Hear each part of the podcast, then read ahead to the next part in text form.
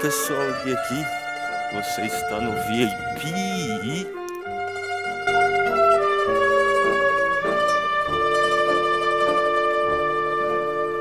Everybody keep your eyes on the prize the ride get tricky. So you got some niggas on your side that say they're your friends, but in real life, they're your enemies. Then you got some motherfuckers that say they're your enemies, but in real life, they eyes is on your money. So your enemies that say they're true, but in real life, them niggas will be snitches. It's a dirty game, y'all. Y'all got to be careful about who you fuck the shit get wild, y'all. Keep your mind on your riches, baby. Keep your mind on your riches. Cara, ontem eu tinha feito um episódio sobre depressão, ansiedade, despersonalização. Ontem foi um dos primeiros episódios que eu falei mais abertamente sobre essa questão, sobre esses temas que serão os temas, na minha opinião, uns, uns dos mais importantes, talvez, dessa década, né? E talvez desse século. Talvez assim, ah, quando eu fui falar ontem, talvez eu tenha sido ah, mal compreendido no que eu disse. Ah, quando, quando eu falei acerca da pirâmide de Maslow, né, a pirâmide de, de necessidades. Quan- Quando, tipo, eu falei dessa questão ah, das necessidades, de, ah, de fome, essas coisas, eu quis dizer ah, no seguinte, eu quis dizer a seguinte coisa. Quando eu falei, ah, que a nossa preocupação hoje não é mais fome, né? Assim, cara, é- obviamente ainda existe, né, fome no mundo. Mas eu digo, comparado a antes, ah, num tempo em que não existia sociedade, não existia cidades, não existia, assim, basicamente nada, né? Aí nesse caso, a, a nossa preocupação seria a fome e a sobrevivência de, tipo, ter a segurança de estar em algum lugar, tá ligado? Em uma casa. E aí entra na pirâmide de Maslow. Hoje tem muita gente que não tem casa, tem muita gente que não tem, tem muita gente que não tem comida. Porém, ah, se a gente for comparar o todo, né, a sociedade inteira, eu diria que a maioria das pessoas elas conseguem ter ah, essas necessidades básicas, né, da, da pirâmide de Maslow. E tipo, assim, todo mundo, não, todo mundo não, mas a maioria tem acesso a ter uma casa, tem o que comer, tá ligado? E ah, a grande preocupação desse século, desse século não, dessa década, é exatamente a questão da autoestima, né, da pessoa, sei lá, realizar o sucesso, ter um sucesso profissional, ou se não, a própria questão social, tá ligado? De ter mais amigos, de, de sei lá, ser bem visto, tá ligado? Então foi exatamente isso que eu quis dizer. Eu não quis dizer que a fome não existe, tá? E você voltar lá, você vai entender melhor.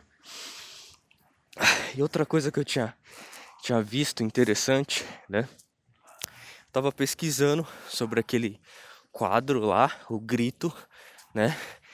Ah, The Scream, do Edvard Munch, aquele quadro clássico.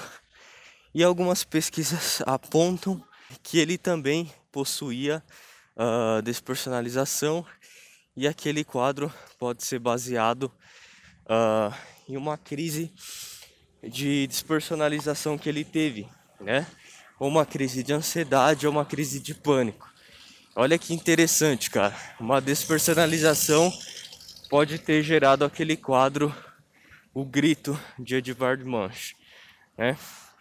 E bem, hoje eu vou falar acerca de um tema um tanto quanto polêmico que é o seguinte, né? Tenha poucos amigos, né?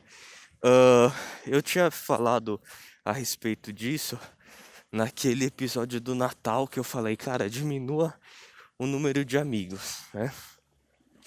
E é o seguinte, cara, eu já vivi os dois lados, né? Tanto o lado socialzão de ter muita gente do meu lado, quanto o lado, sei lá, cara, tímido e isolado de não ter ninguém do meu lado.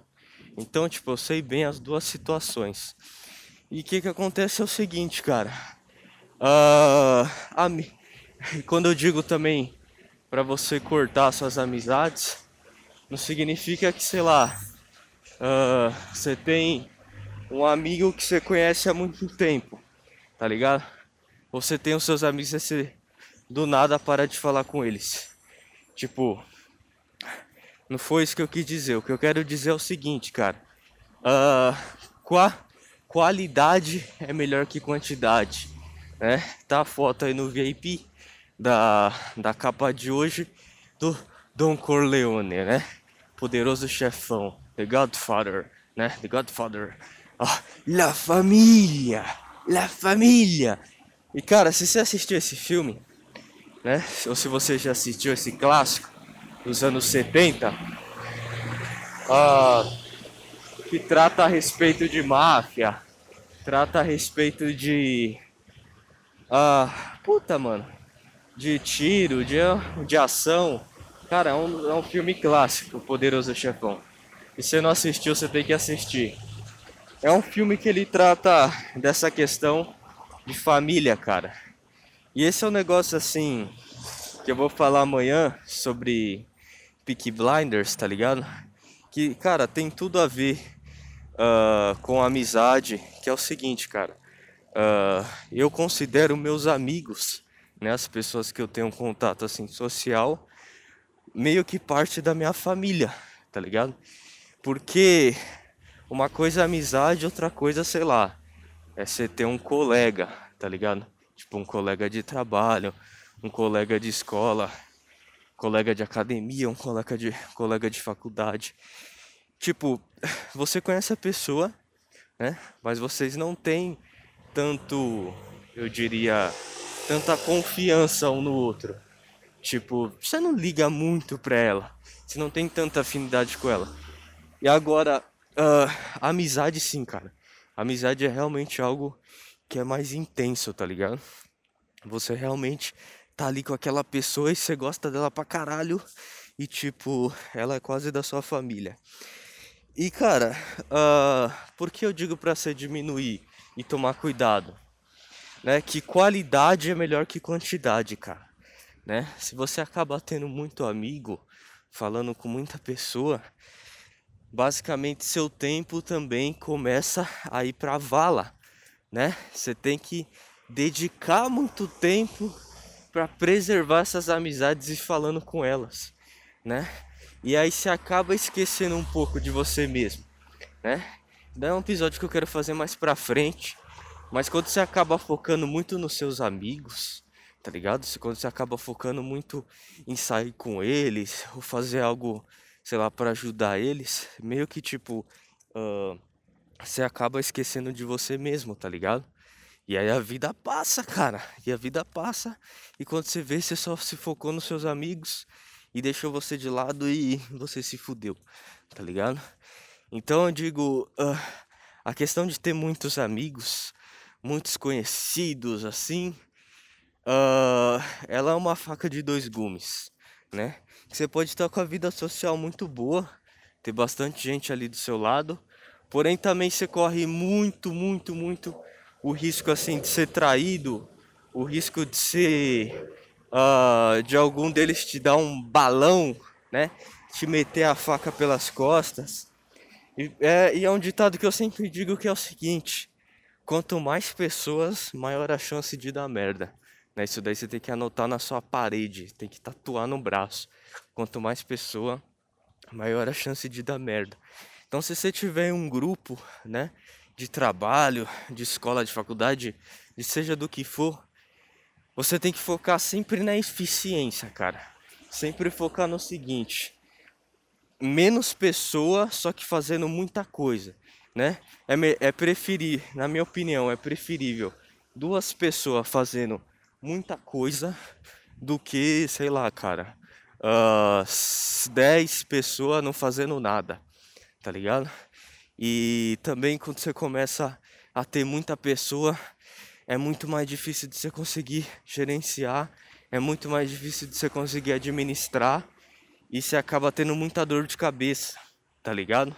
Então é preferível sempre você focar na qualidade do que na quantidade. Nem sempre quantidade é sinônimo de qualidade, tá ligado? E muita gente acaba pensando isso. E sei lá, você vai ter uh, mil pessoas no seu grupo, 600 pessoas no seu grupo, uh, ou na sua empresa, sei lá, e a probabilidade de você se dar bem é melhor, tá ligado? Só porque você tem mais pessoas.